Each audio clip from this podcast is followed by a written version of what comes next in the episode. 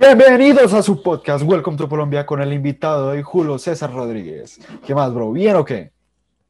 Bien, hermano, bien acá. eh, ansioso a ver qué es lo que va a pasar en este, en este pasquín. Esto es un pasquín, ya sabemos que es un pasquín. No, contento, contento. Muchas gracias. Siempre agradezco la oportunidad que me dan de opinar y de charlar porque no, no, no, no se dan esas oportunidades en otros medios que no sean los alternativos. Pero muchas gracias de verdad por, por confiar en una opinión como la mía.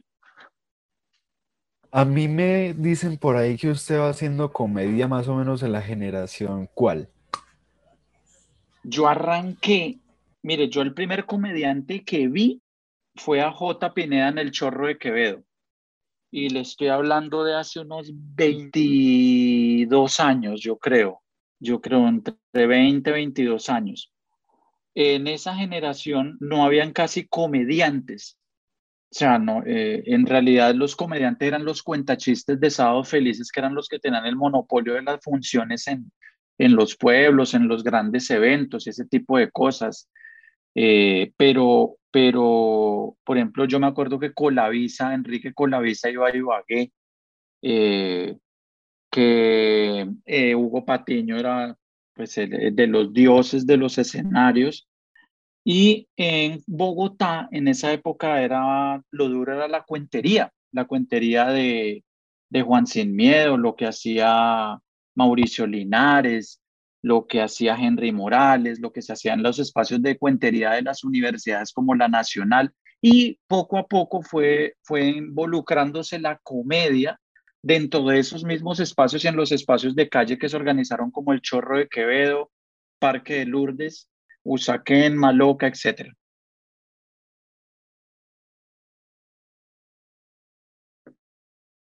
Ya vi que en este podcast me va a tocar anotar. Uy, hijo de puta, el colombiano tiene la mala memoria, marica. Uy, No, no tiene mala memoria, se hace el huevón. Mala memoria no tenemos. Nos hacemos los huevones, que es otra cosa. ¿Sabe por qué? Porque cuando nos pasan las cosas, de, ah, yo le dije, yo, se acuerda, ahí sí, hijo de puta, se acuerdan todos del yo le dije y nos acordamos que el Uribe es un hijo de puta y que el Pastrana y que el Gaviria y que el Samper y que el Virgilio y que todos esos hijo de putas que han muerto, bien muertos, así sean viejos, bien muertos, sí hay muertos malos. Sí los hay, pero no los hemos aceptado. Pero buena memoria sí tenemos, men. Yo, yo no estoy de acuerdo con Félix de Bedú en ese trino que él tiene puesto ahí en su, en su, en su, en su muro, que nosotros no tenemos memoria y que los políticos sí. No, es mentira. Tenemos buena memoria, pero nos fascina y nos encanta hacernos y ser huevones.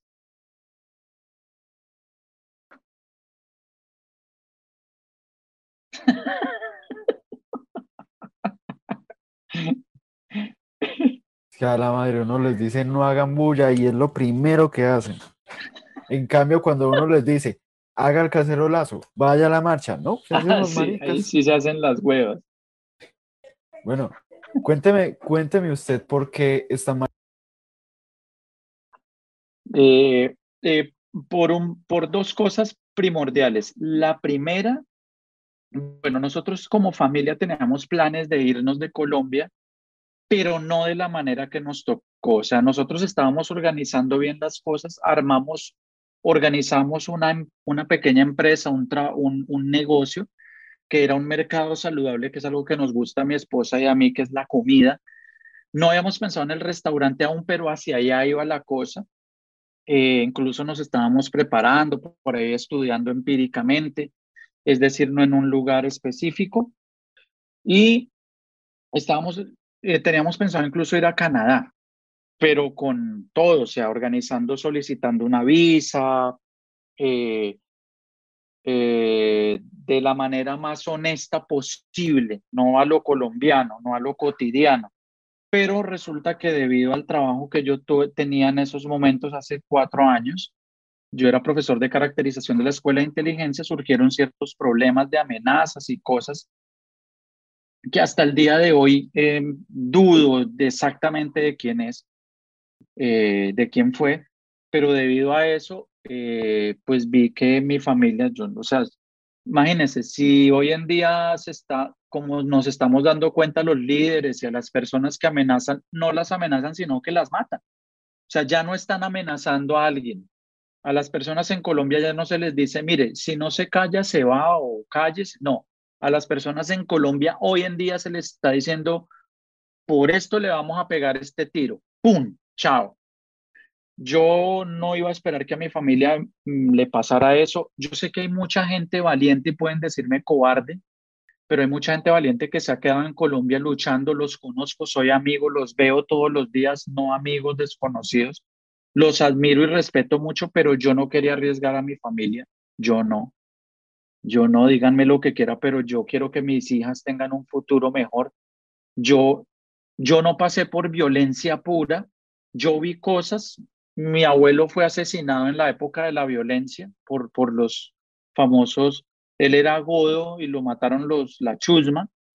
Eh, eh, y conocí guerrilla donde trabajó mi papá en Cajamarca, que no pasó nada realmente, aunque a mi papá se lo llevaron 15 días, hace como 35 años creo, se lo llevaron 15 días a atender heridos en combate, a las malas, obviamente, a las malas, es decir, eh, don Julio, usted es el enfermero aquí de la vereda del Cajón en Cajamarca.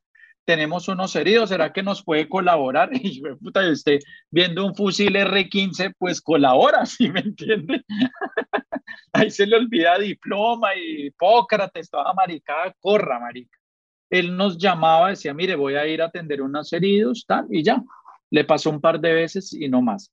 Esa fue todo, eso fue todo lo que yo viví como tal pero usted no necesita en Colombia vivir las cosas para entender que a veces tiene que tomar decisiones. Lo que sucede en Colombia es terrible, va hacia el fango. El país va hacia el fango y yo no quería que mis hijas sufrieran eso por tratar de luchar. No, no, lo siento, pero yo no quería eso. Entonces tomé la decisión con mi esposa y dijimos, no, vamos a, vamos al que consideramos es el mejor país del mundo porque una cosa es la política norteamericana interna y otra la externa. Y nos dimos cuenta estando aquí. No hay un país más asistencialista y que piense más en la gente que este. Y claro, hay problemas graves también, hay pobreza, hay los locos que andan armados, lo que usted quiera.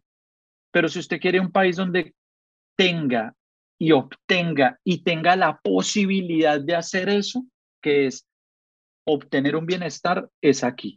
No hay Europa divina, Ámsterdam hermosa, Alemania perfecta, pero digamos que, que no tiene la cantidad de posibilidades que tiene este país. Creo, eso pienso. Eh, me imagino que las personas que viven allá dirán otra cosa, pero este país tiene demasiadas ciudades donde tú puedes crear una familia de manera decente. Y para hacerlo necesitas educación, necesitas trabajo, necesitas eh, salud y necesitas posibilidades de una vivienda digna y este país las tiene todas. Las estamos descubriendo y las estamos viviendo. Hace cuatro años comenzaron las amenazas. Sí, no, a mí me amenazaron y a los yo, mira, a mí, es que no recuerdo, tengo que, tendrá que mirar las fechas, no me acuerdo exactamente, pero fue un corto plazo, te hablo de un par de meses. A mí me amenazaron. Yo terminaba contrato en la Escuela de Inteligencia el 30 de octubre del 2016, el 29, perdón, y el 30 viajamos. O sea, yo terminé contrato por cumplir, por no tener problemas, y el 30, eh, yo llegué aquí el 30 de octubre de 2016. O sea que usted no tuvo pie para ni siquiera aparecer en Con ánimo de ofender o en programas ya conocidos como Comediantes de la Noche en su última temporada. No, en Comediantes sí, sí, en Comediantes sí, pero no me aceptaron. Pero su última temporada. Ah, no, no, no. No, en la primera, cuando arrancó, porque ese programa se planificó en un bar que se llama Terra. Realmente, la idea original es en Terra Bar, que se perfeccionó ya cuando ellos fueron a, al Festival Iberoamericano y Fanny Mica y vio la cosa, ese tipo de cosas, es, eso es otro cuento. Pero la idea original de un programa de comediantes se hizo tomando vodka barato de 8 mil pesos que Helber allá no lo regalaba con, Ricardo Quevedo, con, con eh, los que hacían improv, que era Diego Mateus. Bueno, un combo ahí de comediantes se charlaba de eso. Ahí se planificó. Eh, yo fui a la prueba que me hicieron porque los hijos de puta se atrevieron a hacerme prueba como si no supieran que yo era mejor que todos ellos. Eh, pero no me aceptaron la cosa pues porque yo utilizaba mucho nombre propio y esas vulgaridades tan horribles que ellos ya no usan hoy. Malparidos, ¿no? Hoy, hoy son lo más grosero de la televisión, pero a Julio Rodríguez le dijeron, no, no, no, porque usted no puede decir, mire, la prueba, ¿sabe cuál fue mi prueba? ¿Sabe cómo arranqué mi prueba en comediantes? Estaba Diego León Hoyos, que era el director, que era el que hacía Cuac el noticiero con Jaime Garzón, y yo arranqué diciendo, nuestros niños necesitan crecer bajo una nueva generación de posibilidades intelectuales. Y para ello hay que prohibirles rotundamente ver RCN y Caracol. Y ahí yo no sé, Diego León yo se rió, pues porque él es inteligente y sabe a qué me refería y no es lambón. Pero ahí yo no me acuerdo si fue Marín, no me acuerdo, pero uno de los comediantes levantó una ceja, eh, abrió la pupila, señaló y me dijo, eso no lo puedes decir en televisión. Entonces les dije, entonces muchas gracias por la posibilidad. Y me fui. Y me fui, marica, yo me fui porque yo sabía que no podía hacer. Yo fui después a Sábados Felices, perdone que me adelante, por una apuesta que perdí porque yo siempre dije que el día que yo fuera a Sábados Felices iba a ir a poner era una bomba. Pues, y la puse, me gané como 20 millones y, me fui tranquilo. Hijo de puta terrorista, pero mejor con chistes.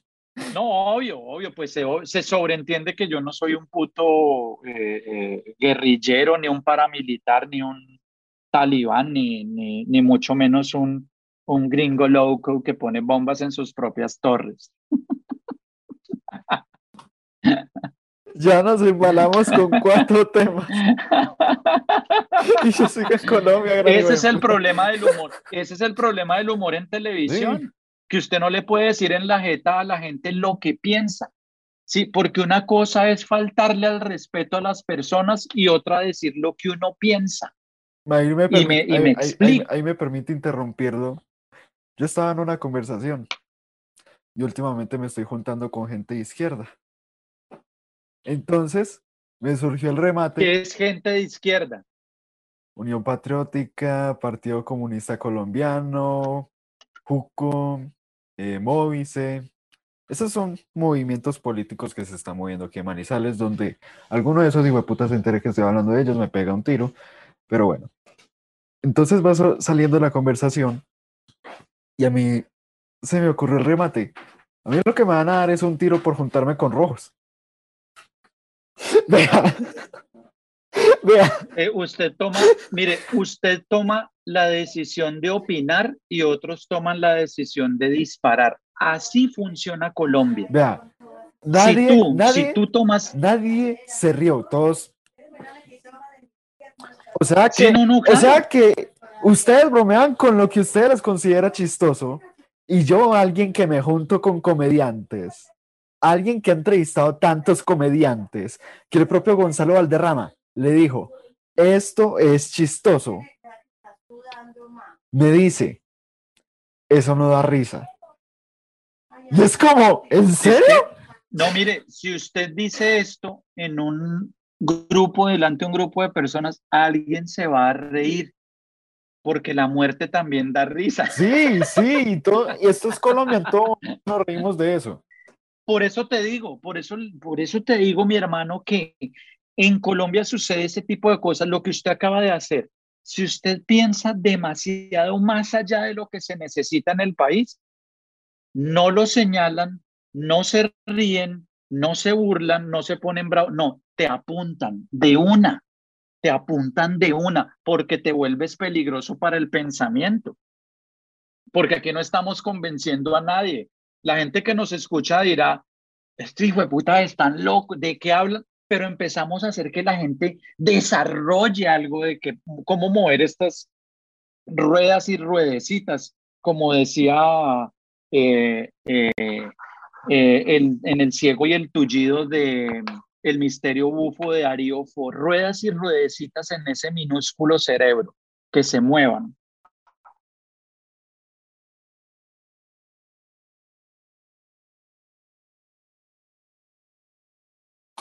Perdón, estaba apuntando. ¿Para qué apunta? No, tengo que apuntar porque si no se me olvida, pero con un lápiz, tranquilo. Para los objetivos políticos, tranquilo, no les estoy apuntando a ustedes. No, yo sé que uno no importa en este programa. Bueno, creo que usted tiene la misma teoría que yo, que es si alguien se rió de ese chiste, es un chiste y se debe tomar como un chiste. No, tómelo, como, se, tómelo como se le dé la gana. Es decir, eh, ahora, es que depende, si usted está haciendo humor o se está dando una opinión, pues marica, la gente tiene derecho a tomarlo como quiera. No se preocupe por lo que piense la gente, a menos que a usted le estén pagando por lo que hace. Porque cuando a usted le pagan por lo que hace, usted tiene una preocupación y empieza a tener un objetivo. ¿Sí? Por eso, por eso, cuando el arte, entre comillas, arte, que es esa capacidad que tiene el ser humano de conmover a través de sus manifestaciones, pues puta, ¿cómo me escucho de bello? Esa capacidad que tiene usted de conmover al otro empieza a tener un valor monetario, se daña. Se daña, marica, se daña porque entonces empiezan las personas a cuantificar el arte y no a valorarlo como tal. Y eso es muy difícil de lograr. La opinión suya es eso, una opinión. Si hace reír bien, si usted lo está haciendo bajo un sketch, es otra cosa. Si usted esa opinión la vota en un escenario para hacer reír y no se ríen, hay que ver. Hay que ver porque por muy ladrilludo que usted sea, tiene que hacer reír porque es que eso es el humor. El humor es que la gente tenga una reacción eh, divertente, entre comillas, a partir de lo que usted opina, sea lo que sea. El objetivo es hacer reír a la gente. Ese es el objetivo, que la gente se ría. ¿Con qué es su problema? Su objetivo es que la gente se ría. ¿Sí? Su problema es que la gente capte lo que usted quiere que se lleve. ¿Usted comenzó haciendo cuentería, stand-up o impro? No, comenzó haciendo el ridículo, María. ¿Yo qué yo, yo, yo estaba, yo, mire, yo, iba a ser el arquitecto de papi, pero no, no, decidí que iba a ser actor de teatro. Y pues claro, y fue puta, en Colombia no estaba en Ámsterdam ni en Rusia, no estaba en Polonia, en Varsovia, y puta, ni en Italia, mucho menos en Firenze o algo así.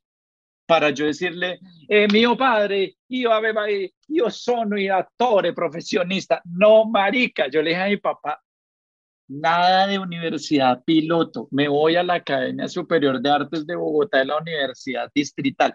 Y literalmente dijo, estudie su teatro, pero yo no le pago ni mierda. Teletolima le informa que el número que usted marcó, chao, marica. ¿Sí me entiende? Entonces un amigo de la SAP, Arturo Bocio, un cuentero, me dijo, marica, usted es como chistoso porque no hace cuentería.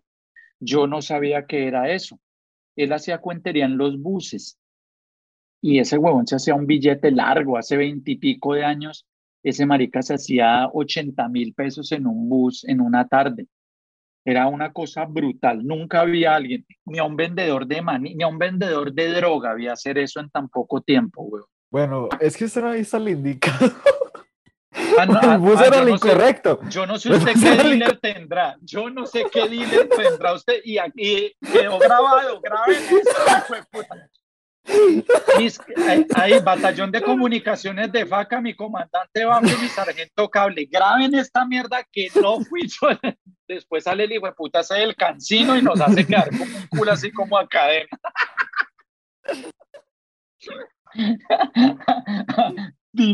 yo sí, putas, ¿no? Bueno, bueno, pero no estamos hablando de eso.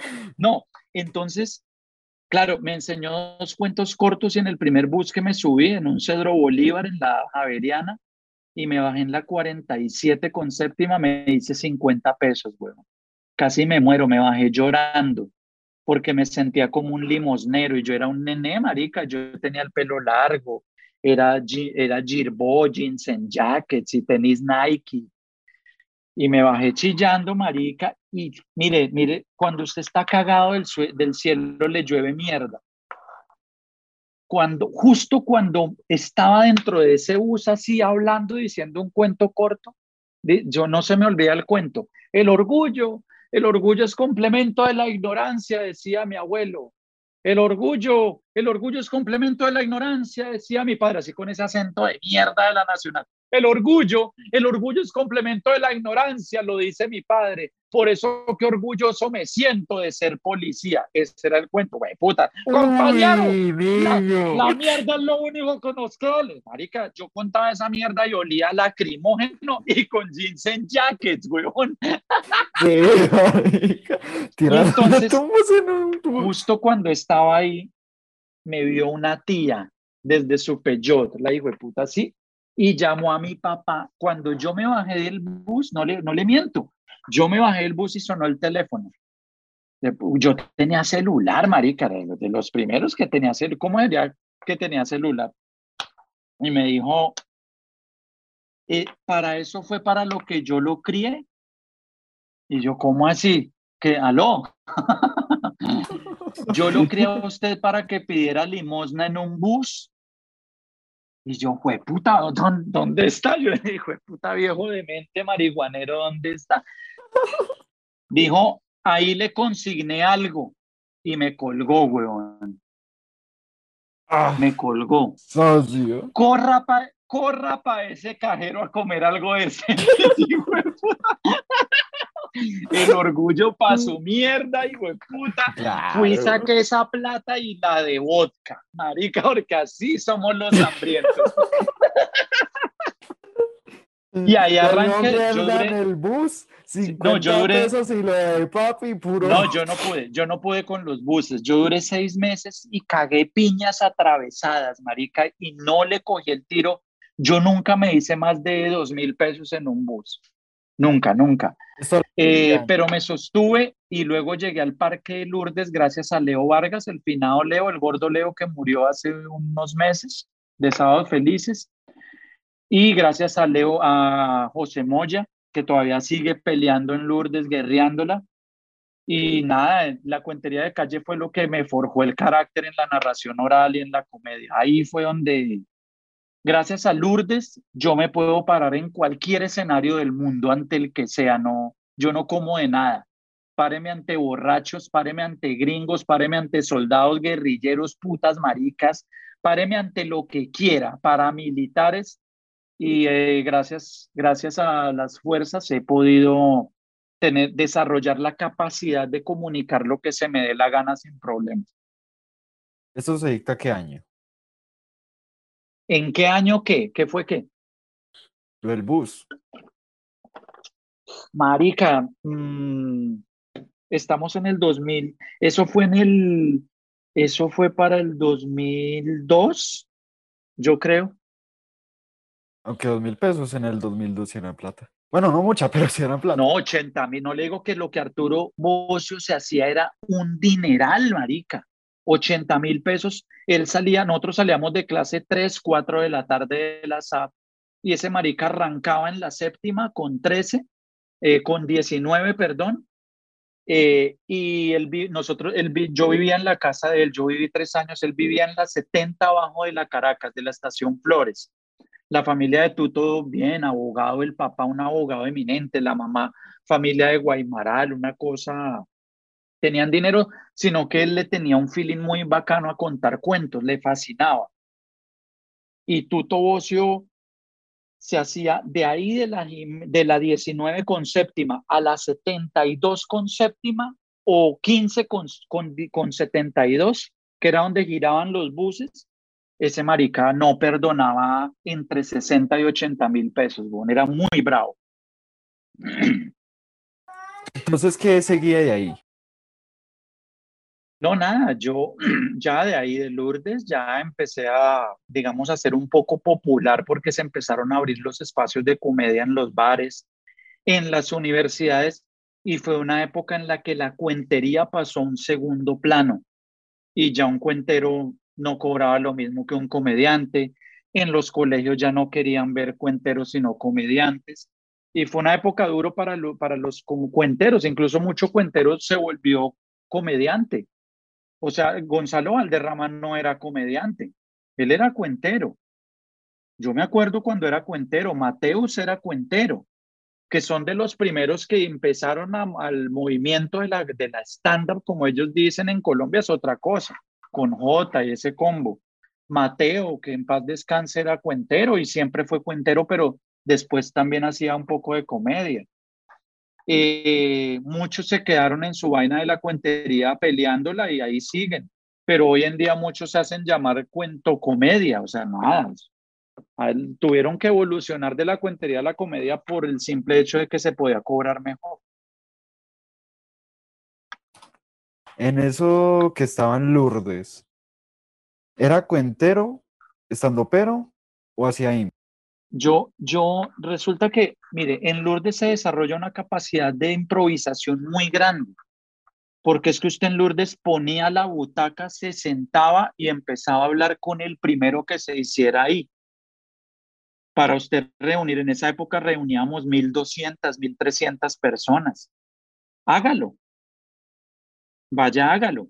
Quien no desarrolle esa capacidad, pues marica, no podía, no aguantaba. Nosotros con José abríamos desde las cuatro, cuatro y media y nos daban las diez de la noche cobrando y haciendo comedia y hablando mierda. Arrancamos obviamente con cuentos, pero yo después me fui obviamente por el lado del humor porque pues mi, digamos que mi, mi fascinación por hablar mierda es hacer reír, básicamente.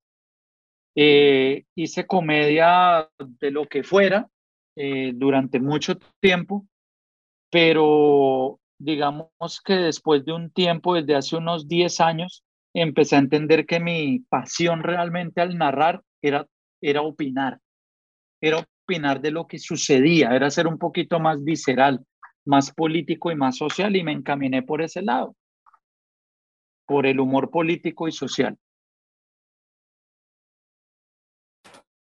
¿Cuál es su autoridad para hacer chistes?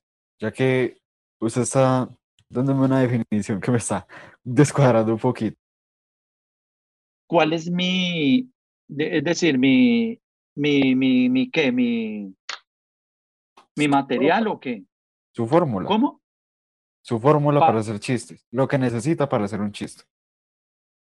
Mire, yo creo que uno tiene que tener muy claro qué piensa del mundo uno tiene que tener muy claro cuál es su opinión de lo que sucede en el mundo, qué es lo que usted piensa de lo que ve y lo que sucede. Cuando usted tiene eso, usted empieza a atrapar información que le puede ser primordial para eso. Eh, y eso obviamente depende de cada cual de lo que quiera hacer en cuanto a su humor. Hay gente que quiere opinar de, de su vida en pareja, de un humor muy blanco, eh, de algo muy poético, eh, de lo oscuro. Sí, a mí, pues obviamente a mí me encanta la política, la ingenuidad y la brutalidad del ser humano. Yo siempre he pensado que no hay un ser vivo peor que el ser humano. No lo hay. No hay un peor ser vivo que nosotros. No lo hay, no lo hay. Busque los pingüinos. No, Busque los pingüinos. Sí, muéstreme un puteadero de pingüinos. Los pingüinos violan a las crías. muéstreme un puteadero de pingüinos. O es, que, o es que Adán y Eva y los hijos de ellos culiaron con los vecinos de la serpiente.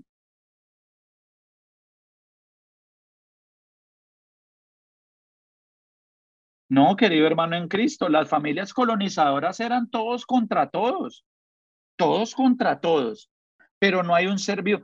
muéstreme una, dígame, una, una hiena que se opere para cobrar o, o gustar más. No la hay. No hay un animal peor que nosotros. No hay un animal que destruya su propio hábitat. No lo hay. No lo hay. Y si lo hubiera, no tiene la misma capacidad de desarrollo cognitivo que tenemos los seres humanos. Se supone que somos seres pensantes y somos de lo peor de la naturaleza. Mire el mundo, mire hacia dónde vamos.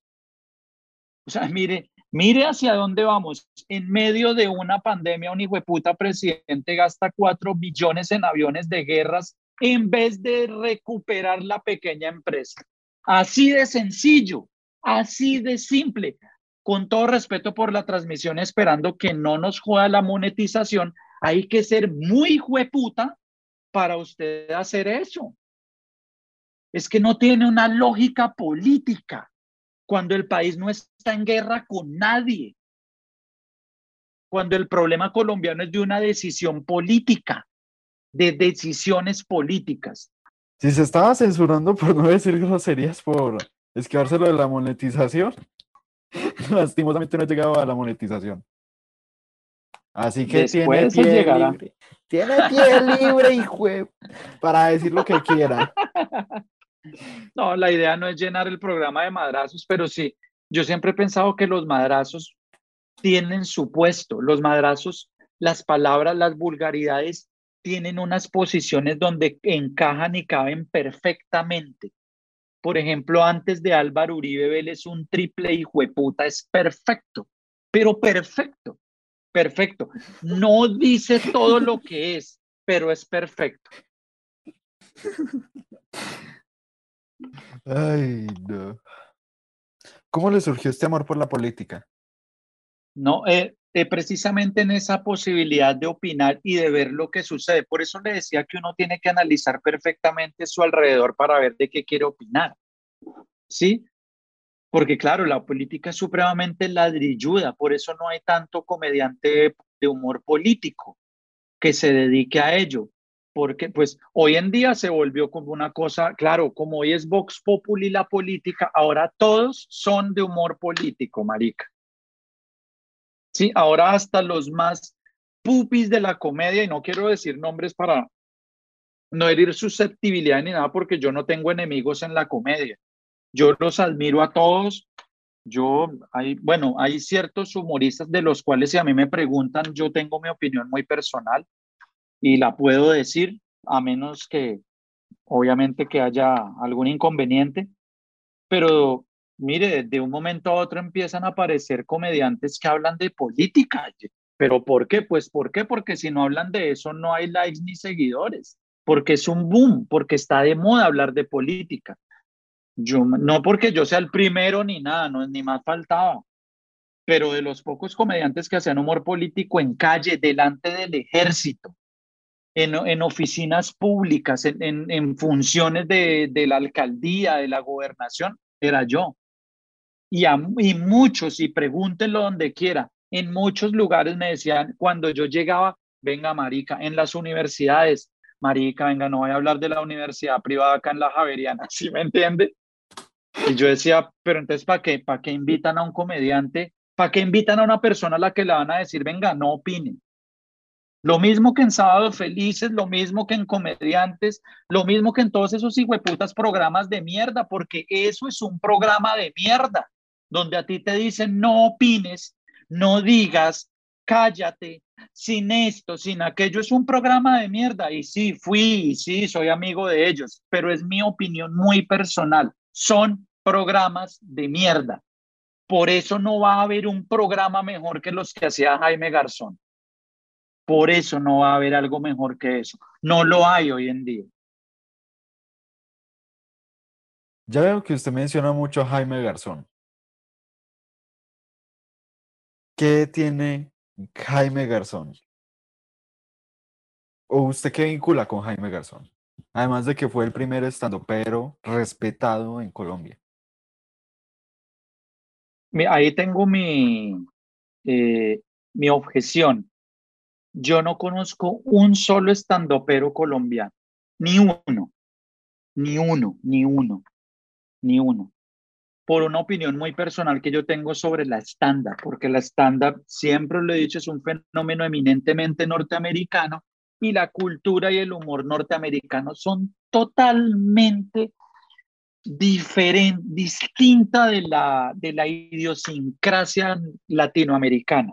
Nosotros somos evocativos, nosotros siempre tendemos a contar una historia, a, ese, a, a llenar de arandelas algo. Siempre pongo el mismo ejemplo, siempre. Usted, porque yo no escucho muchos comediantes, no me gusta, no me gusta, es una cuestión personal. Pero de lo poco que he visto, hay una línea de piedradita que no me gusta, piedradita el español no me gusta, odio ese sonsonete y ese brillo en el oído, no me gusta. Pero hay una línea de ese man que es genial, que dice, Dios creó al mundo en siete días y se nota. Eso es stand-up, eso es. ¿Por qué? Porque no necesita adornarse de nada. Pero si un colombiano quiere decir eso, diría algo más o menos así. Dios hizo el mundo en siete días porque, claro, él no se podía tomar más porque era nuestro Señor y él tiene poder. Hizo el mundo en siete días y se nota. ¿Saben por qué se nota? Marica, nos encanta adornar y adornar y adornar y contar y contar. Por eso usted le pregunta a alguien en Colombia una cosa y termina encontrando cuatro. Usted le pregunta a alguien, venga, estoy buscando este señor que vive en esta dirección. Y esa persona le dice, ah, don Camilo, el sastre. Usted no sabía que el señor era un sastre. Sí, el que se separó de la mujer hace dos años. Él no está ahorita, no está porque está donde la suegra peleando lo de la sucesión. Marica, si me entiende, así somos los colombianos, somos cuenteros. Como dicen los argentinos, somos chamulleros. Ningún comediante colombiano que yo haya visto está exento de eso y mire las funciones, mírelo y verá. Mire lo que no se limita a decir la línea que tiene que decir. Entonces, en ese sentido muy personal, para mí, Jaime Garzón de ninguna manera hacía stand-up, pero de ninguna manera. Jaime Garzón era una enciclopedia de la porquería colombiana. Jaime Garzón era la biblioteca del pozo séptico que es la sociedad colombiana. Jaime Garzón era la letrina, era como si escuchar y ver a Jaime Garzón era como si usted lo sumergieran en un inodoro mancesa vuelto mierda, el inodoro donde caga todo el país político y social y lo zambulle, te zambulle y escucha, él escuchaba que tú hacías gárgaras con la mierda social, te sacaba, te la hacía ver y te volvía a meter. Eso hacía Jaime Garzón. Si un tipo, si un ser humano es capaz de hacer eso, es de admirar por siempre. Es de admirar por siempre. ¿Por qué? Porque tenía esa capacidad de tener el país en la cabeza, de tener un análisis que no tenía color, ni tenía sabor, ni tenía origen político. Díganle de izquierda, díganle lo que quieran, díganle mamerto, pero nadie en la historia del humor y el no, el periodismo sí. Nadie en la historia del humor en Colombia ha tenido la capacidad que ese señor tuvo de analizar el país y mostrárselo a la gente desde una letrina, desde un pozo séptico. Nadie.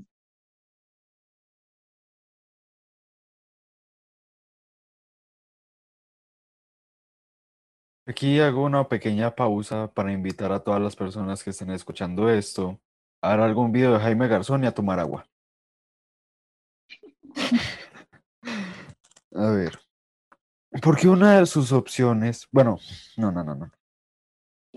¿Cómo, ¿Cómo es que se introdujo en la política?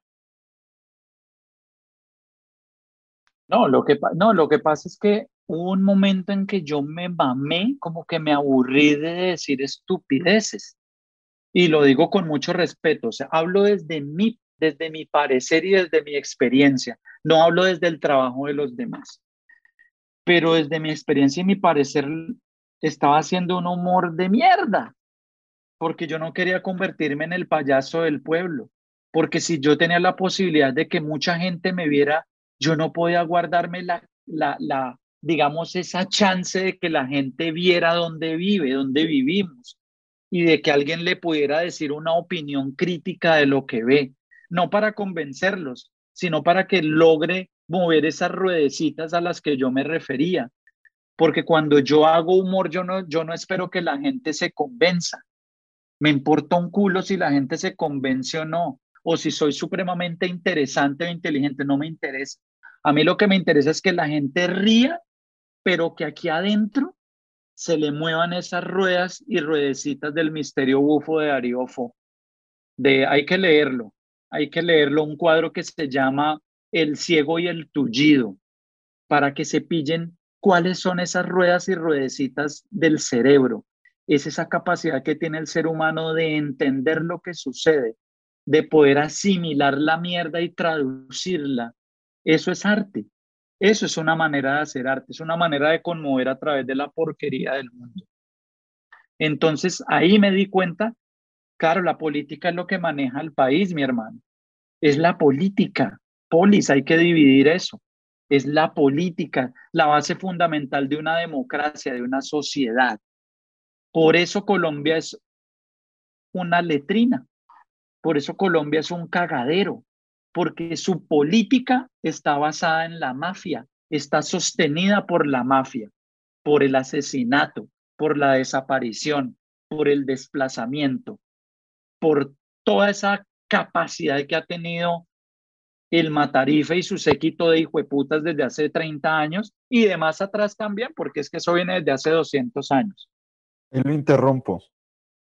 Eh, invito a todas las personas que están viendo esto reiteradas veces a votar a los India Catalina por película. Ah, no. Hay una categoría que nominaron al Matarife Documental. para que todas las personas.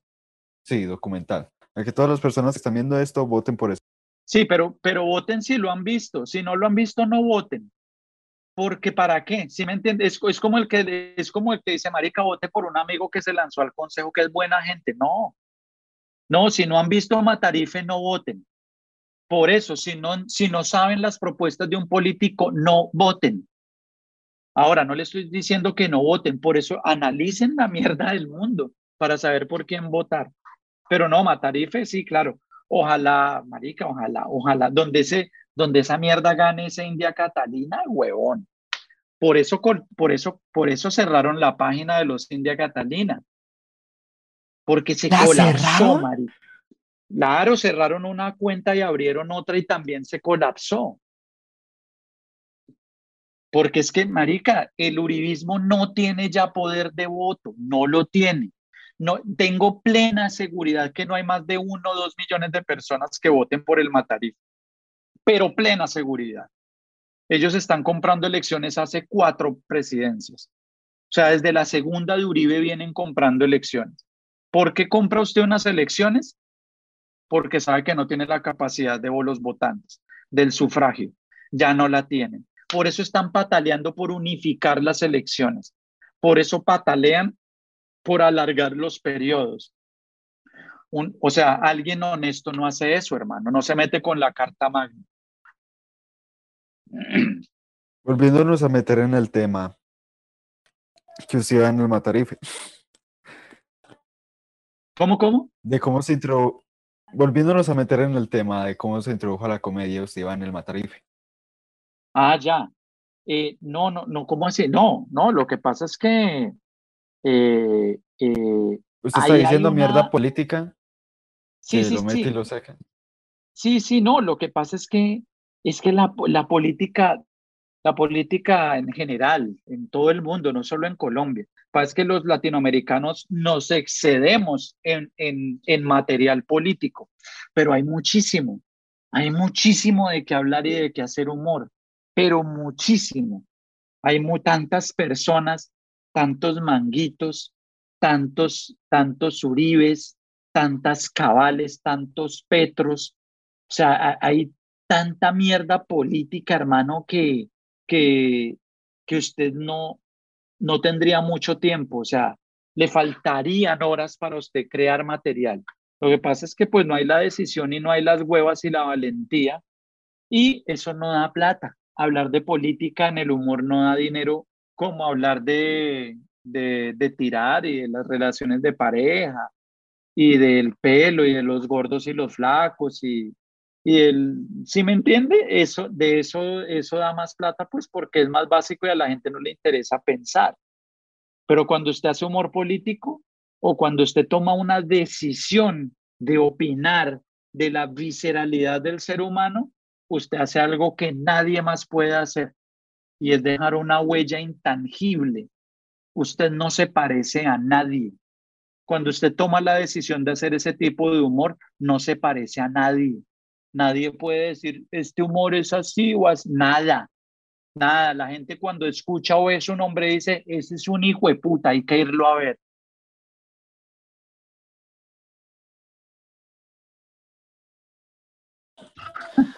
O sea que usted haciendo stand-up le surgió el amor por, bueno, no amor, el interés por, bueno, sí, también amor, por, por investigar sobre política.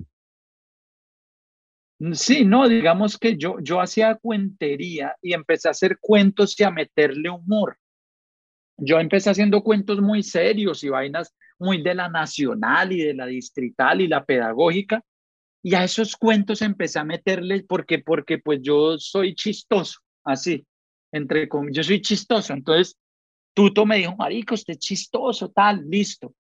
Eh, claro, pero cuando descubrí que habían unos, unos materiales que no los hacían otros, porque yo decía, es que yo, yo odio parecerme a otros vamos a jugárnosla por este lado. Y empecé a hablar de política y hablar de las alcaldías y la alcaldía de Petro y la de Peñalosa y los presidentes y eh, veía cada noticia y el metro que nunca se hizo porque un metro de vergas que le van a meter a Bogotá y, y empezaba a, a asimilar y a entender eso y le agarré gusto. ¿Por qué?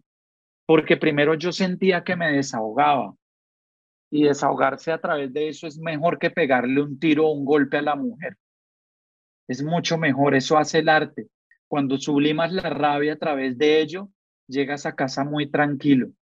Si tus hijos y tu esposa y tu familia y tus hermanos y tus papás son eso.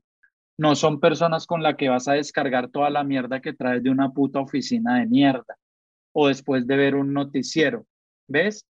Entonces creo que creo que descubrí que ahí me, o sea, me descargaba y sublimaba toda esa rabia que tenía en un escenario que era la calle o el colegio o la universidad o la empresa o el batallón. Yo me pregunto es cómo hijo de putas Pónganle cuidado a mis palabras. ¿Cómo hijo de putas? Están parado para hablar de política en frente de militares. Es muy simple. Era o es, es tan, mm, ¿cómo es la palabra? Perdón que me lleve el tiempo. Eh, digamos, es, es tan grande la fuerza de la verdad que, que la opinión es imparable, ¿sí?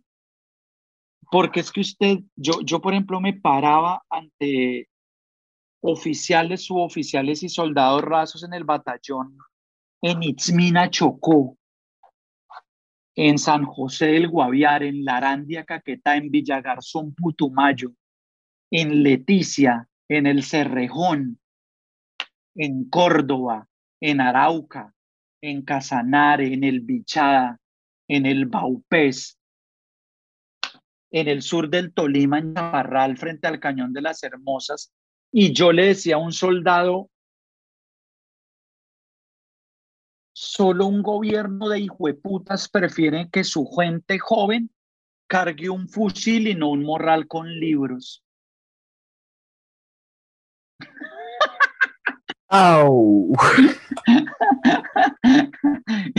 y, claro, cuando, cuando yo decía eso, inmediatamente tenía la perla y les decía, si ven un punto rojo aquí avisen, no, hijo de putas, no me van a hacer matar por huevón. Y pum, salía el humor, salía el humor. Y los soldados se reían y decían, este hijo de puta está loco, ¿sí me entiende? Pero al final de la función, nos abrazábamos y los manes me decían, Marica, gracias, usted tiene toda la razón. Y no los convencía de dejar de ser uribistas, porque el 90% del ejército es uribista aquí, no aquí, aquí, aquí.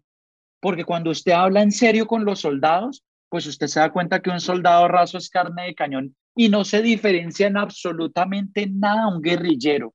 ¿Saben por qué? Porque es un pobre que no tiene posibilidades que la única posibilidad que tiene y que le ha dado la vida es ponerse un hijo de puta fusil al hombro para ir a matar otro, otro pobre que no conoce. Eso es lo que sucede ahí. De los tenientes y subtenientes para arriba ya hay otras posibilidades porque ahí se nota que hay dinero en familia. Pero de ahí para abajo no. Del, el 90% del ejército son pobres.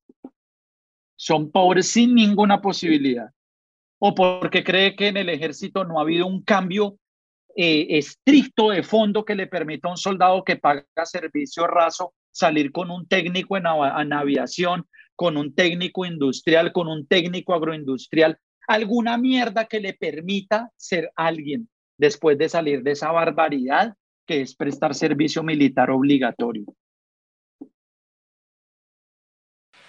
Algo que me llamó la atención es que en un episodio de Con ánimo de ofender, Cúcuta se graduó el mismo año. Jorge Sánchez Cúcuta se graduó el mismo año que Álvaro Uribe Vélez quitó el servicio, el servicio militar obligatorio. O tuvo mucha suerte, o el hijo de puta de Uribe ganó. Una de las dos. Aunque era casi un ganar-ganar. Casi. A ese marico debieron habérselo llevado para la guerrilla. Saludos, Cúcuta. Usted se, usted se imagina Cúcuta. Yo no lo, yo, yo no sé, mire, yo no sé si los conozco, yo no, yo no me acuerdo de haberlos saludados porque cuando, digamos, ellos se despertó el boom de con, con ánimo de ofender, yo ya no, ellos llevan como tres años, cuatro, creo, no sé, no sé, la verdad no sé. Yo llevo ya casi cinco años fuera del país. Eh, siempre yo tengo una opinión de ellos, pues que me parece que es muy bacana, son muy buenos tipos, muy, muy talentosos, pero ya no me gusta lo que hacen. Yo los veía al principio, me, me reía y todo, pero ya después no. Yo creo que ellos tienen posibilidad de hacer historia, de hacer historia de verdad, porque están llegando a muchas personas y tienen la posibilidad de ayudarle al país. Tienen 400 mil, 500 mil suscriptores. Eso es mucha gente, weón. Es mucha gente a la que llegan para seguir haciendo las mismas maricadas. Y lo digo con mucho respeto por el trabajo, es una opinión muy personal. Yo, yo los admiro, los respeto, me parecen unos manes rebacanes, pero creo que, creo que ellos deberían darse la posibilidad de pensar en la gente a la que le llegan y, creo que no se han dado cuenta o se están haciendo los huevones. O es más importante ganarse unos pesos. Y eso es bien, eso es bien, es válido.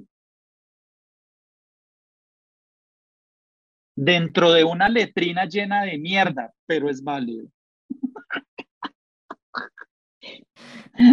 Uy, güey, putas, está loco, marica, ¿no? No, no, ¿cuál loco? No, loco está Garavito, y de puta, Charles Manson. Todos tenemos un cierto rango de locus. Sí, si no, no hay vida. Ahí tiene que haber una mínima chispa de locura en cada uno para... Pero la locura no está ahí, la locura está en, en otras cosas a mi modo de ver. ¿En qué está la locura? La familia. Eh, si usted me ve con mis hijas o jugando con mi hija de seis años o hablando con mi esposa y mi hija, usted dice, sí, güey, puta, está loco porque eso es una cosa totalmente distinta a esta máscara y a esta mueca que mostramos acá. Y, y, la locura real es en eso donde realmente su vida tiene un valor y es la familia, la base fundamental del ser humano. La familia ya sea un amigo. Hay gente que no tiene familia, que no tiene papás, hijos, esposa, no. Pero siempre hay que tener una familia que son un par de amigos, que es un jefe, que es un empleado, y es en esa persona en la que usted confía y con la que usted convive ciertas cosas que no haría con otros.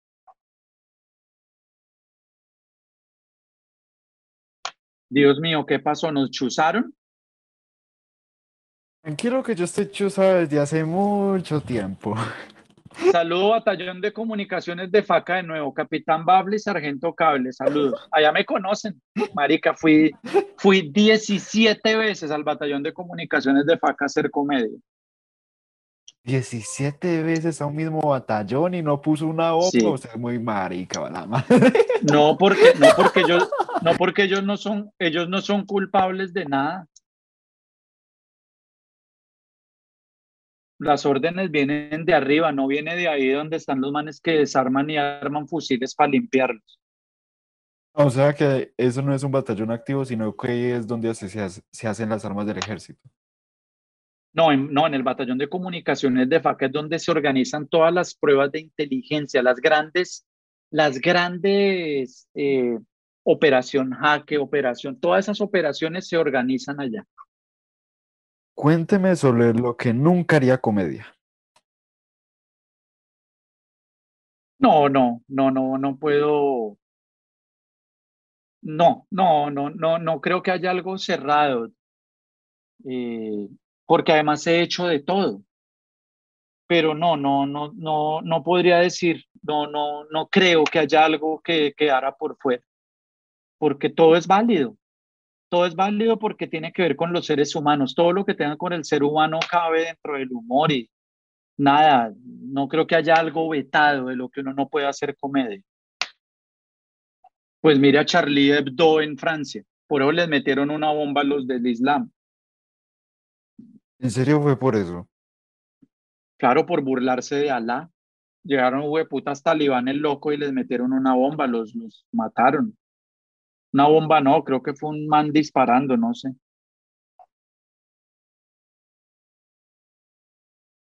Cada quien toma su riesgo, cada quien es, cada quien es responsable de lo que dice y tiene que sostenerse en ello y responder a lo que le, a lo que le, lo que le implique ello.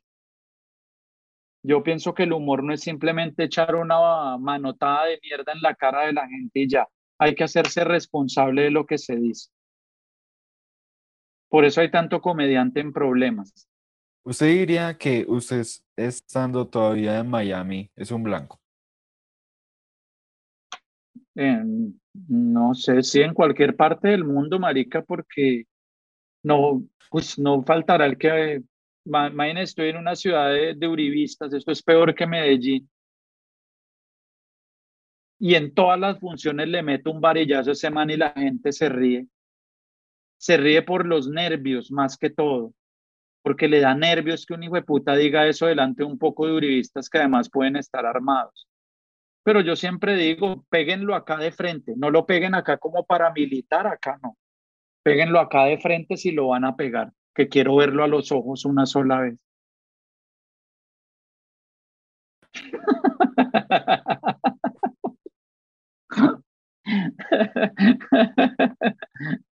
Así, marica, el- yo salgo, yo digo eso en el escenario y el sicario se ríe. De hijo de puta, ¿para qué matamos al hijo de puta si es chistoso? Vea, yo me consideraba una persona que le importaba un culo su existencia. Vea, mis respetos, Uy, no, a la madre. No, sí, si no me importara, no me hubiera ido de Colombia. Bueno, me importaba mi familia, obviamente, pero, no, claro que me importa. Lo que pasa es que una cosa es ser chistoso y otra ser huevón. Porque es que no es solo ser chistoso. ¿Sí? Eh, mire los tuiteros que hacen chistes maricas o los comediantes que les han pasado cosas en el escenario, que han dicho cosas y los han amenazado y no pueden sostenerse en ello porque no tienen la manera. ¿Sí? Ahora ya a Mora le sacaron un Eh, fusil y bájese, hijo de puta. Sí, claro, por eso. Eh, hay, hay que pillarse, hay que ver cómo, por eso le digo, hay que ver cómo usted defiende su discurso. Tiene que tener esa capacidad intelectual. Por eso no es solo salir a hacer chistes maricas ahí ya. ¿Sus chistes son solamente chistes o tienen crítica social?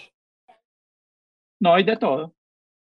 Ay, de todo, yo revuelvo de todo, porque qué mamera humana hablando solo de política y qué ladrillo tan hijo de puta tampoco. No, no es solamente, yo no me pego a hablar de eso, no, yo dentro de lo que hago del humor clásico, digamos clásico, es decir, de todo lo que nos sucede cotidianamente, pues yo le meto los varillazos de humor político y todo eso. Mi, mi show no se basa en la política y la sociedad, no se compone de ello, pero no se, mi humor se basa en la humanidad, ya, en los seres humanos, ya. Y ahí tiene que estar obviamente Dios, el fútbol, la religión, la comida, la, el sexo, el amor, todo. ¿Cuál es el mejor chiste que ha hecho? Muy marica. Yo no me... Uy, no, yo no, no sé. Hay un chiste hay varios y son chistes, chistes, porque yo odio los chistes, marica, pero me sé unos, pero son chistes que yo alargaba como por 15, 20 minutos. Hay un chiste que decía en un bar que se llama Rembrandt, en primavera en Bogotá, que era sobre torero, el torero Paquirri, y a la gente le fascinaba esa mierda y es malo, pero la forma en que yo lo contaba como que hacía reír. Y hay otro de un zancudo sicario, que también dura como 20, dura tres minutos el chiste, pero yo lo ponía como en media hora, marica, y eso era, la gente se reía mucho. Pero no, definitivamente mm, son como frases, más que chistes, son como frases que a mucha gente se le, por ejemplo, el queridos hermanos en Cristo se le quedó a la gente. Yo para todos soy queridos hermanos en Cristo y eso se le quedó a la gente como una muletilla que es chévere. Lo otro fue lo del metro de Bogotá. Ese apunte no se le olvida a la gente, eso quedó marcado. Que yo dije, eh, Petro le prometió un metro a Suba, que Suba es un barrio en Bogotá que queda sobre un humedal. Entonces yo le dije, Petro le prometió a Suba un metro y esa mierda está en un humedal. Entonces yo les dije un metro de vergas que les van a meter allá, nunca va a llegar un metro en Bogotá porque no hacen un metro sobre la tierra firme, mucho menos en un puta humedal. Y ahí está, 20 años después no han hecho el hijo de puta metro, ¿sí me entiende? Ahí están con su yuca en la cola. Porque ni, ni metro elevado, ni subterráneo, ni nada. En Bogotá no van a hacer nada porque estaba en manos de la mafia. La política colombiana está en manos de la mafia. ¿Usted, usted cómo decidió de un día para otro irse a Madrid? De miedo, me dio miedo mi familia, me dio, me dio pánico. No solo que me les hicieran daño a mis hijas o a mi esposa. Yo no tenía miedo por mí, porque nunca lo he tenido. Nunca. Yo, yo narré en pueblos donde yo narré en Chaparral, donde la mitad eran soldados en un coliseo y la otra mitad era gente del pueblo que todo infiltrado por la guerrilla. Y me paré con el trío Miseria. Pregúntele al trío Miseria. Pregúntele a Juan Peláez, pregúntele a Eco, pregúntele a, ellos. Pregúntele aquí qué Triana de Buncomer y qué pasó en Chaparral, Tolima y pregúnteles, no por ego, bueno, sí, sí, me, jacto de decirlo, pero pregúntele qué comediante podría ser capaz de hacer lo que yo hice en Chaparral, Tolima, ante mil personas, donde la mitad era de la guerrilla y la mitad del ejército. Y hablar de lo que yo hablo y decir mi opinión y decirle lo del morral con libros y el fusil. Y decirle a la gente que hay que tener mucha mierda en la cabeza para que en pleno siglo XXI todavía exista guerrilla que no exista un pueblo que se pare en la calle a que lo maten a todos o a cambiar las cosas. Pero no a pegarle una pedrada a un policía que no tiene ni puta idea por qué está ahí parado. Eh, entonces, eh, creo que creo que no, yo obviamente fue miedo por, por mi familia y, y, sobre todo el miedo a que mis hijas tuvieran que enfrentarse a una sociedad que no les permitiera tener posibilidades. Porque es que hay gente que ni ganando, mire, yo tengo amigos que ganan mucho dinero y quieren sacar a sus hijos del país. O sea, porque no, porque no quieren que crezcan en medio de esa mierda social La sociedad colombiana es terrible, hermano. Lo que sucede en Colombia es infortunado, es, es lastimoso, diabólico. Entonces creo que fue por mis hijas y mi esposa, por mi familia. Me dio miedo que se tuvieran que enfrentar a esa sociedad. Y esta sociedad en la que estamos no es tampoco un algodón de azúcar. Uf, pero, pero usted no se imagina el espectro tan puta que se le abre a uno acá. No se imagina. Es absurdo, es absurdo. Tenemos el estereotipo de que Florida es jubilados, caimanes y mexicanos. ¿Qué tan cierto es esto? Porque usted mismo en una rutina dijo que ahí nadie habla inglés. Mexicanos no, acá no hay mexicanos casi. Al sur en Homestead un poco, mexicanos hay hacia el y hacia el west, hacia California, Texas, California, Nevada, todas esas zonas limítrofes. En Miami no, Miami es cubanos, venezolanos y colombianos. Hay de todo, o sea, puertorriqueños, boricuas, hay eh, República Dominicana, hay Little Haiti, hay haitianos, hay jamaiquinos, y los americanos también hay, obviamente, pero empiezan a ir más hacia el norte a Fort Lauderdale. Y sí, evidentemente la Florida por el clima, porque no tiene estaciones, eh, es un, es un, es, es eminentemente, eh, sí, hay mucha, en, en la Florida evidentemente hay mucho retirado por el clima, porque pues acá no nieva, acá no cae nieve. Eh, y el frío es como el de Bogotá cuando está muy fría, 4 grados, 3 grados a lo sumo en la noche. Eh, por las playas, obviamente, las ciudades como Naples, como Tampa, Orlando, o por San, por San Lucie, como eh, West Beach, Fort Lauderdale y el mismo Miami, Los Cayos. Pero y que si no, obviamente aquí hablan mucho español, pero no hay que, aquí hay que hablar inglés. Aquí hay que hablar inglés porque hay espacios donde, donde te jodes. Laboralmente te puedes joder porque así como es turístico, pues usted llega a un turista a hablarle en inglés y ¿qué hace? Estoy formulando bien la pregunta. Estoy un momentico. Ni que fuera derivada o integrales o algo así. Es que la pregunta la tengo que plantear bien porque quiero una respuesta de cierto tipo. Voy a echar agua mientras la pienso. Ay, lo que hace uno por dos mil dólares en una entrevista.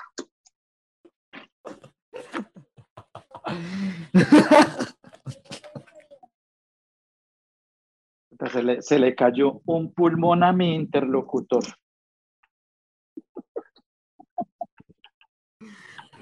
Ese pulmón se le llama sácalo y pati.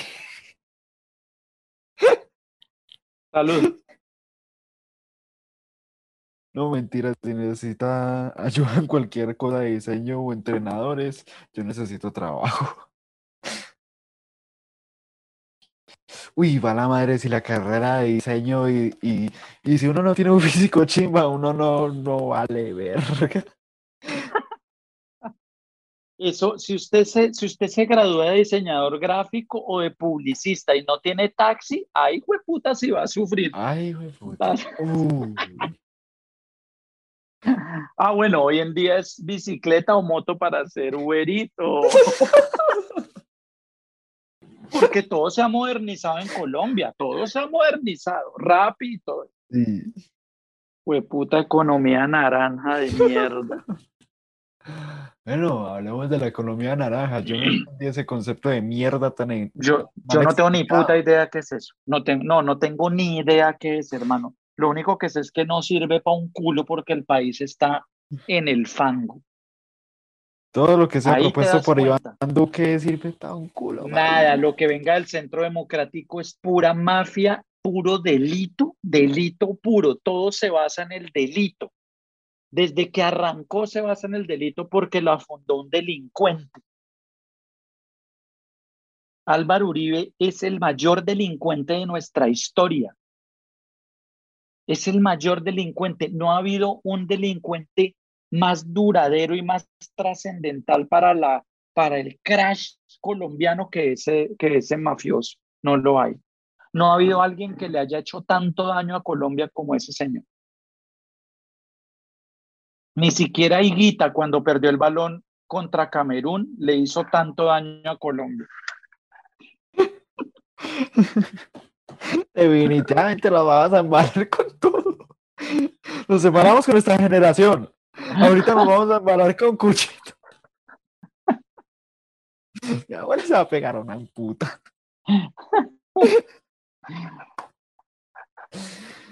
A ver. Ni Mateo Zuribe votando el penal en el Mundial la cagó tanto.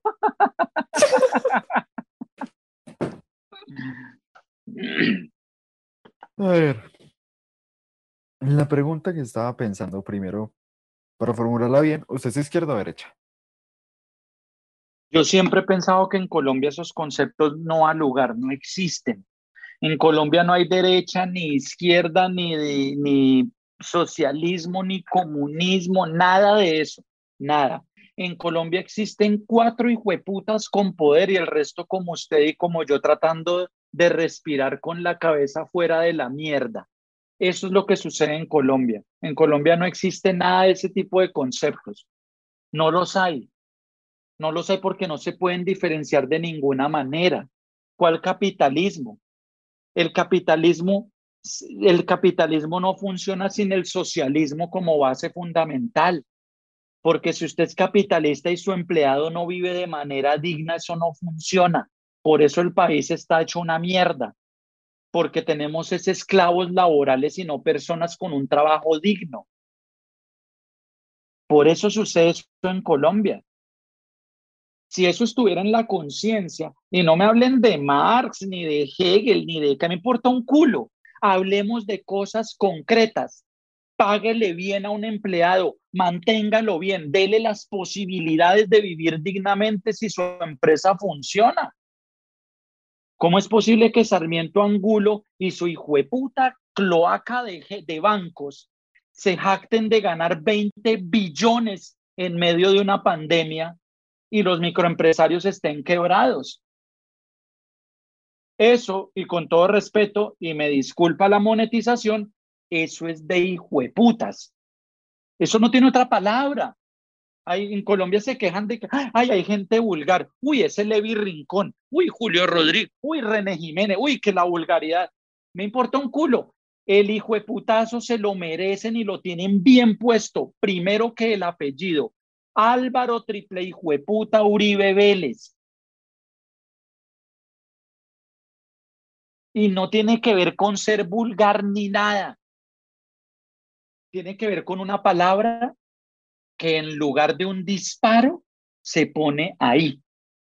Porque yo no soy un asesino. Si yo fuera un asesino intentaría llevármelo. Pero la palabra es más fuerte que un puto tiro. La palabra perdura, un tiro dura un segundo. La palabra no. Asesino siempre va a ser recordado como un asesino, como un narcotraficante, como un desplazador, Así va a ser recordado el Matarife. Así va a ser recordado por millones, no por unos cuatro huevones. Millones de personas saben y hay razones y hay pruebas que documentan por la eternidad. Hasta sus nietos lo van a saber y van a leer y van a ver videos de él. A mí me causa un conflicto en el hijo de puta que la descarada cínica de la nieta de ese triple hijo de puta se abrió un TikTok defendiendo al abuelo. Hágame el hijo de puta, favor. ¿Cuántos años tiene? La malparida, 18. ¿Y es hija de quién? No sé, marica, pero ese hijo de puta es que es nieta de Álvaro Uribe. ¿De, de Uribe? 18, no puede tener 18, ¿sí? tenía más de 15, menos de 19. Bueno, igual esa persona no, a esa persona no se puede tratar mal, lo digo con respeto. No estaría de acuerdo porque pues es una niña, es un, eh, claro, no, o no ha investigado y no quisiera investigar. O sea, ¿qué nieto va a digamos, a aceptar que su abuelo sea un genocida. Tendría que ser demasiado inteligente para entender. Pero o sea que le estamos diciendo, ya no, ya no, ya no es sino que es una piroa No, no, no, no, no, no, no, porque es su nieta. Por eso te lo digo. Tendría que ser exageradamente inteligente para entender y sacar de su corazón al abuelo y poner al político. Y eso no se puede hacer, es su abuelo. Y no la, yo no la juzgaría a una personita de 15, 16, 17 años por defender a Álvaro Uribe y siendo su nieta, por Dios, por mi Dios, bueno, el Dios de ustedes, yo no sé esa mierda, pero por Dios que yo la, yo no la atacaría, sería estúpido atacar a una persona así. Ya una persona que tiene más de 19, 18, 19, 20 años, que medianamente ha pasado por una universidad, por un colegio, una universidad, que trabaja y que ve lo que sucede en el país y que lee la historia, y si esa persona sigue siendo uribista, uy, ahí sí me disculpa, tendría mi opinión muy personal sobre ella y sería de la peor, porque yo no puedo entender cómo alguien que ve la historia del país sigue siendo uribista. Yo no podría entender. Creo que estaría a favor de la muerte, la desolación, el atraco, la desaparición, el desplazamiento. A ver, nos fuimos un poquito del asunto, pero vamos a seguir con lo, del universo. uribismo. Usted tiene corrientes de izquierda teóricamente desde sus raíces en, en, la, en Britania. Derecha se sentaban los burgueses, izquierda los proletarios. Ahí donde van sus ideologías. No, pues es obvio que izquierda no, es obvio que a la izquierda, bueno, pues porque no soy burgués y porque mi pensamiento no es el de oprimir al otro. Porque el pensamiento básico de la burguesía es sostenerse ahí arriba. Y para usted sostenerse arriba en el poder tiene que pararse sobre el pobre. Para usted, para usted sostenerse en el poder no se hace a un ladito y pone a los pobres en un tapete.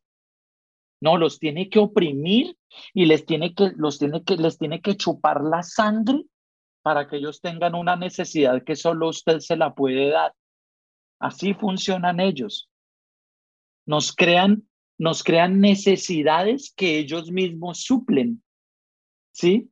Por ejemplo, para recuperar la economía colombiana, ¿qué se van a utilizar? Los préstamos bancarios. ¡Ay, hijo de puta yuca que nos van a meter en la cola! ¿Quién nos va a prestar plata? Ay, puta, Sarmiento Angulo. ¿De dónde es la plata? Ah, los 120 billones que están enredados porque no son 30 como están diciendo. 120 billones encaletados para los préstamos bancarios para no arriesgar el capital de hambriento Angulo y para comprar las elecciones. Sigan con ese chupo en la cola. Sigan viendo Yo me llamo y comediantes de mierda.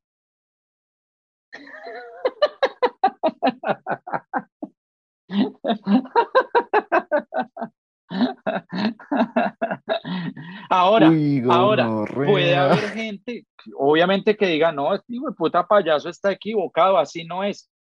Párelos aquí y hablamos.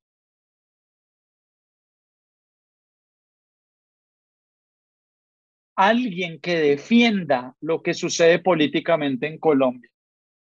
Por eso al programa de René y, al que tenemos políticamente en su recto los martes no ha ido sino un solo uribista y no va a volver.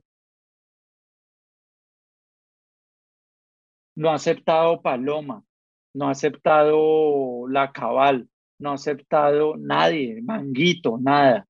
No han aceptado ir.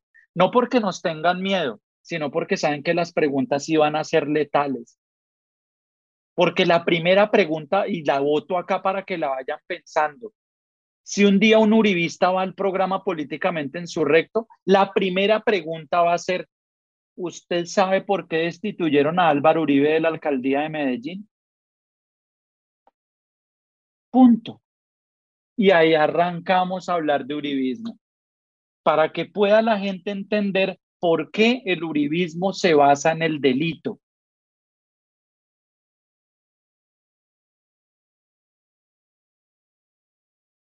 Ahora, estamos tomando el uribismo como una ideología política. No, Ya fuera derecha o no es izquierda, una ideología política. No, el colombiano no. común lo está tomando como una Ah, sí, ideología pero política. para mí no. No, no, no es una ideología. ¿Cuál es? A menos, bueno, sí, pues el delito. Pero no, el uribismo no es una ideología. No, el uribismo es una tiranía de un solo personaje siniestro. Ahí no hay ideología Es de un hijo nada. de puta culto. es un hijo Claro, de puta claro, culto, es un, marica. es un culto a un personaje Es un hijo de puta culto donde le, sí, donde le dicen este es su Dios en Ahí vida. no hay posibilidad de Este señor no ha hecho nada Ahí malo. las- ¿Dónde están las juventudes uribistas? ¿Qué puta? ¿Qué, qué sería? ¿Qué es una juventud uribista? ¿En qué van a pensar? Técnicas de, de, de- técnicas de qué? De siembra de coca y de exportación oculta, caleta, caleta 1, caleta 2, caleta 3. ¿Qué? Masacre 1, masacre 2, masacre 3, descuartizamiento elemental 1 y 2. ¿De qué van a hablar? Si la base fundamental de esa mierda es el delito, es la muerte y es la, la segregación de mierda. Ahí no hay ningún tipo de ideología y de pensamiento que vaya en pro del desarrollo del país. Díganme una sola idea. Ay, güey, puta, otra vez. Dios mío.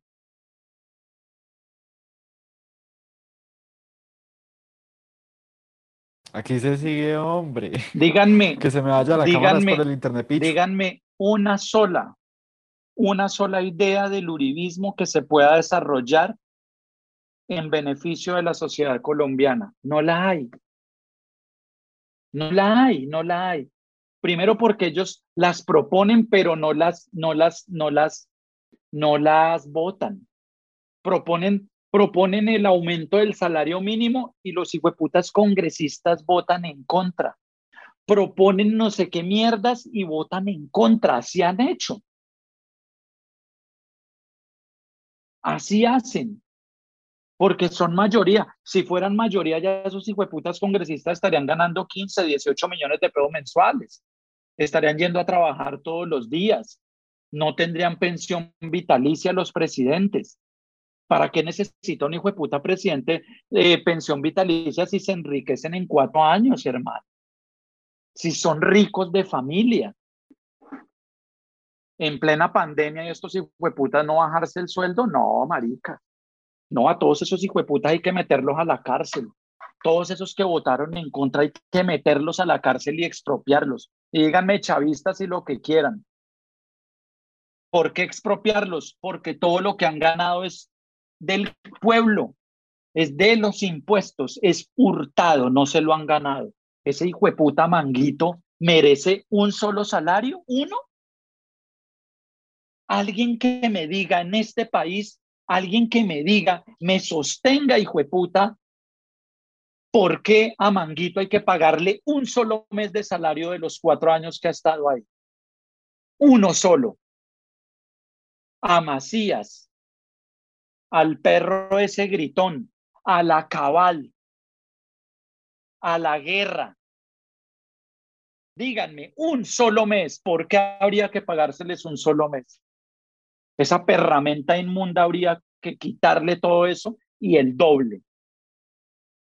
Marica, sus argumentos son tan imponentes que hasta yo sentí la pasión. Hasta yo me sentí, huevón. Y eso que yo estoy con usted. Ahora, Es que, ya desbaratamos no, ¿sabe qué es lo que pasa? ¿Sabe qué es lo que pasa? Mire, como yo estudié actuación, tengo una manera de decir las cosas que parecieran que fueran verdad. Eso será una de mis tácticas en la Escuela de Inteligencia del Ejército. Es la capacidad de manipulación. Lo que le digo con esto es que no me crean lo que digo, no me crean.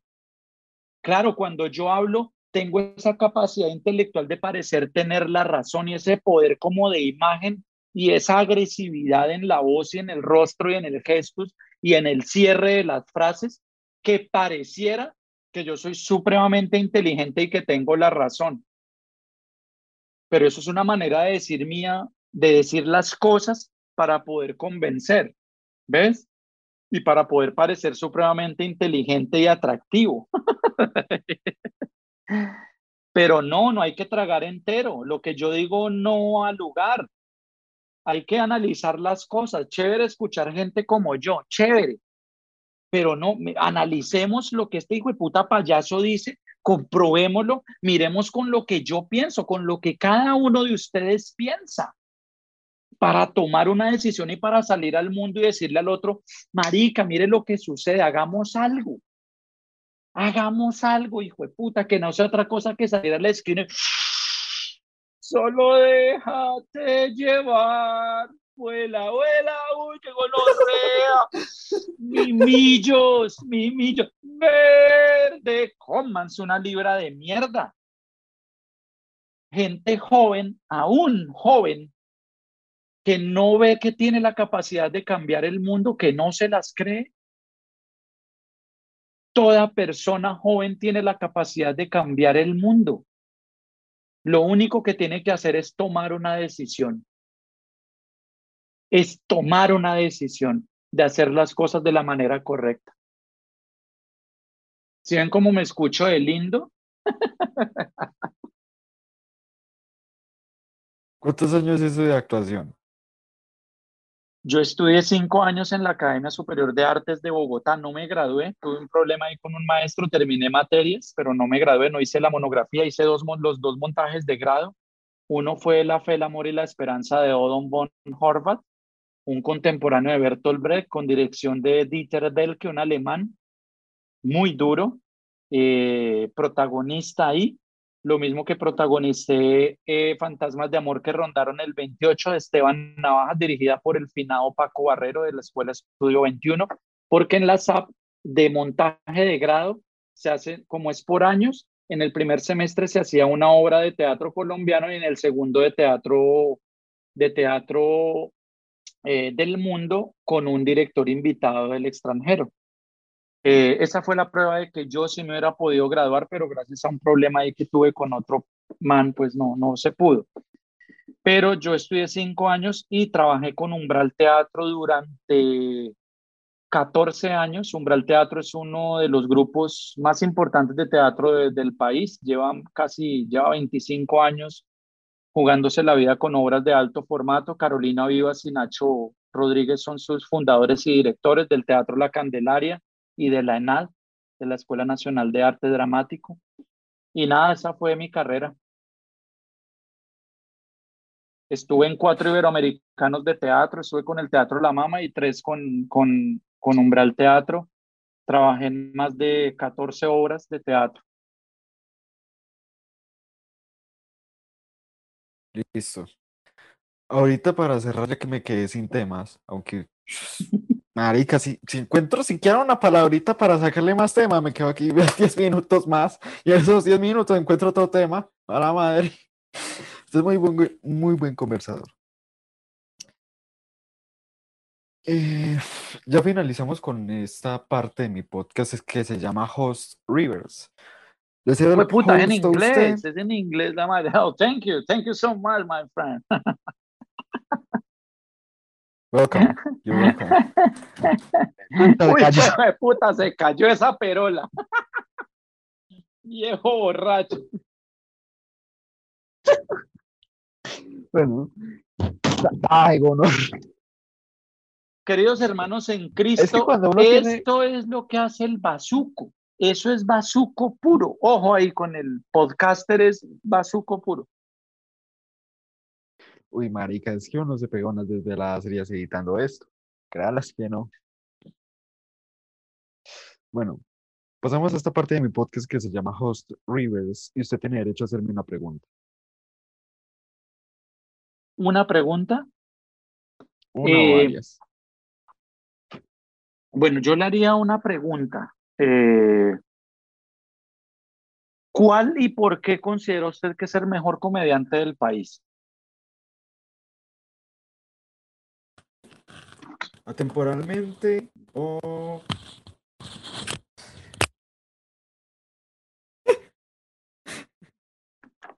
¿Qué- Puta, quitándole esa sal de encima, man. No sé, pero esta mierda quita pelos y quita pelos, quita la mala suerte, alguna mierda.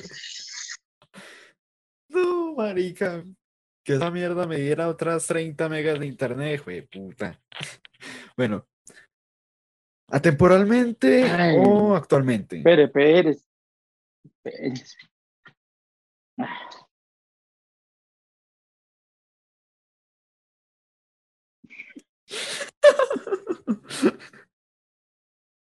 ¿Qué es eso, güey? ok. No, no, no, no. Es una pregunta concreta. No sé, lo, es decir, ¿cuál es el mejor comediante que usted ha visto y por qué? Ahora, sáqueme de ahí, no hable con el cuento que soy yo porque no se lo creería, pero ¿Usted sí creería que está dentro de mi top 20?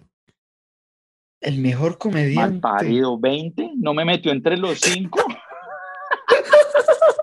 solo, hay, solo hay 10 comediantes en el puta país y me dice, usted está entre los 20, vaya, coma mierda, Cuel- cuelgue, marica, cuel- yo pago los minutos, cuelgue. Ay, gono.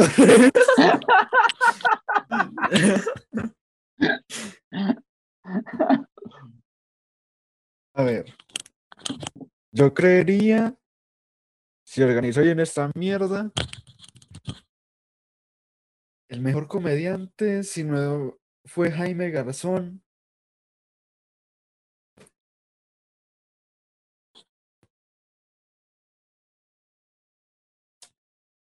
Yo creería que Jairo Talero es el que se me viene más a la mente. Va a la madre. ¿Quién? Jairo Talero. ¿Quién es él? Es un comediante barranquillero que no sé, hijo de puta, tiene para contar cuentos, pero la fiscalía, el hijo de puta, no. Ese man ha pasado unas travesías y como los vuelve comedia ese marica. Si no, creería que es Ah, yo no sé, no, yo creo que de pronto lo he yo soy terrible para los nombres, pero de pronto lo he visto, pero... Y, ay, Le recomiendo su podcast. Porque ese marica vuelve todo una risa, marica. Sí, hueputa, todo el podcast me hizo reír, todo el podcast. Yo he visto sus rutinas, marica, es muy bueno, huevón. Por eso también lo pongo dentro de mi top, top 15, tal vez, rondeándolo ¿cuál por ahí en el 15 ni que 9. hijo de puta? Ya dijo 20, yo ya quedé en el culo de la fila. Es decir, yo vengo es, yo vengo siendo el marica que, do- que entra al motel, pero no a culiar, sino a lavar las sábanas, a hacer aseo y a dejar listo para la pareja que entra. Ese soy yo en su hijo de puta. La otra pregunta es, ¿cómo cree usted que puede aportarle algo bueno al país? Algo bueno, no, algo bueno, perdón, corte, no. O sea, ¿está usted en capacidad de servir para algo en este hijo de puta país? ¿Cómo? Uy, marica, si estoy de blanco. Pues vea, pues. Yo color lenteja y siendo blanco. Primero, darle una cachetada a toda esa generación de vagos que cree que fumar marihuana y estar de fiesta es lo más chimba del universo. Primero que todo, dándole una cachetada a todos esos hijos de putas. Segundo, diciéndoles a las buenas o a las malas, vea, huevón. Si usted no hace algo políticamente o con su puta vida, este platanal nunca va a cambiar. Así sea con terrorismo. El terrorismo, a fin de cuentas, da a enseñar que su hijo de puta mensaje o está bien o está mal. Y enseñándoles a las personas que necesitan una tesis y una antítesis para encontrar una síntesis medio acercada a la realidad. Ve al lado bueno, ve al lado malo, pero necesita ver el lado gris. Listo, eso Ahora, es todo. Si me dicen. Ahora, si me Siga, dicen, siga, siga. No, usted tiene la oportunidad, usted tiene la oportunidad de hacer que este país cambie. Bueno, primero, hagamos unas leyes justas. Nadie se salva de un canazo en Colombia, eso se lo tengo seguro. Nadie nunca no ha robado, nadie nunca no ha mentido. Primero tenemos que identificar que nosotros somos una mierda para entender cómo está el país, huevón. Uno primero tiene que entender usted por qué es una puta mierda, para entender por qué su entorno es así. Pero es que saben que hay un problema gravísimo. El problema no es de leyes, el problema es que no se cumplen. Sí, marica, desde la constitución, que la, policía la más corrupto del marica país. No, no, no, es que ni que era la policía, es que le estamos echando la culpa a lo más básico de nuestra sociedad. Es porque los intereses de poder son otros. Si los, en nuestra sociedad, infortunadamente nuestra sociedad no hay que arreglarla desde abajo, sino desde arriba, marica. Es una cosa tan absurda en nuestro país que no se puede arreglar. Pero las personas de abajo se tienen que dar cuenta. Pero las personas de abajo se, tienen que dar cuenta, que lo de arriba está mal, marica. Sí, pero no es que están, están debajo de un pie, no pueden hacer nada. Están muy Hay preocupados una clase, con cómo voy a llegar a fin de mes. Exactamente. O sea, la gente está tan apretada en el cuello que no le interesa nada, una cosa distinta a poder saber cómo van a comer. Por eso justamente le decía que me parece un hijo de puta descaro.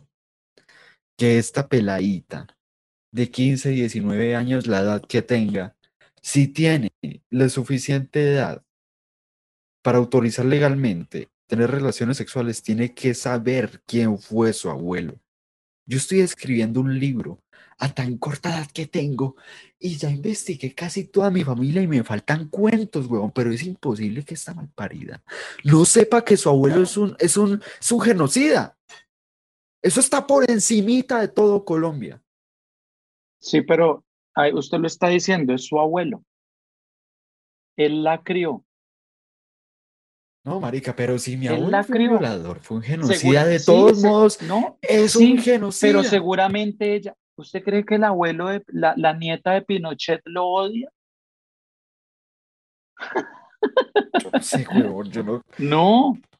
No, no, no, no, no, no, hay algo, es, es su abuelo, es decir, a lo que me refiero no es a darle la razón, es a entender. Los colombianos tenemos un problema y es que no entendemos. Primero, primero, los colombianos no vamos a la raíz de las cosas. Los colombianos no auscultamos la raíz de los problemas de los cuales hablamos. Y segundo, no entendemos por qué suceden las cosas. Y eso es gravísimo. Por eso los colombianos hablamos tanto por hablar y nos equivocamos tanto. Por eso también, digamos que las personas que logran eso son tan difícilmente refutables. Por eso un tipo como Jaime Garzón es irrefutable. Es irrefutable porque lo que el tipo decía sucedió, sucede, está sucediendo y va a suceder. El tipo lo dijo. Álvaro Uribe Vélez es peligrosísimo. Ahí está, hijo de puta. Álvaro Uribe se va a perpetuar. Ahí está el hijo de puta. Álvaro Uribe es un genocida. Ahí está el hijo de puta. Le dijo a Néstor Humberto Martínez, uy, qué cafre, ahí está ese hijo de puta, es un cafre asesino, es un delincuente, es un mafioso. Por eso lo mataron. Porque si Uribe era peligrosísimo para el país, Jaime Garzón era peligrosísimo para el statu quo. Qué bien, qué bien, güey. Como le dije, si uno encuentra la palabra indicada con usted, tiene otros 10 minutos de charla. Ya, yo iba a finalizar esto a las a la 1 hora 20, ya vamos a 1 hora 47. Tengo que ir a hacer la comida. tengo que ir a hacer la comida. Donde llegue mi mujer y yo no tenga hecha la comida. En Everation. bueno, así que ya vamos acabando con esto. ¿Otra pregunta? Hágale, papá, hágale. No, no, no, no. A usted hacia mí estamos en Hot Rivers. Ay, güey, puta. Usted todavía hace el host ¿Otra, de esto. Otra, otra pregunta. No, no, no. Es si usted quiere. Si usted quiere. Si ya le terminaron las preguntas, bueno. No, no, ya no, me parece bien. Me parece que las dos preguntas que le hice estuvieron bien. Así que aquí cerramos el episodio de hoy de Welcome to Colombia. Le agradezco su tiempo y le agradezco sus palabras. No, muchas gracias a usted, papá. Muchas gracias por, por, por la posibilidad de opinar. Eh, un saludo muy grande a Manila, la Manizales, donde estuve en un par de, de festivales de teatro de Manizales. Eh, hermosa montaña y hermosos bares de tango donde fui y aprendí unos pasitos ahí con unos viejos que nos dieron cuatro vueltas porque hay unos sitios cerca de la iglesia esa famosa. Yo no me acuerdo muy bien la, la dirección ni los nombres, pero hay una, hay una callecita donde hay unos bares de tango donde van las personas como disfrazadas de época, como vestidas de época, a bailar tango y me parece del putas. Y yo soy un rockero de nacimiento, pero esa vaina me pareció tan brutal y tan sublime que quedé enamorado de esa parte de Manizales. Para mi Ibagué hermosa, un saludo muy especial a los que estén por ahí, porque es la ciudad que me vio nacer, la ciudad de mi familia, una ciudad vivible, pero sin ningún tipo de promesa. No se puede progresar ahí. Y para Bogotá, lo de siempre. Aquí está su hijo de puta metro, maricas.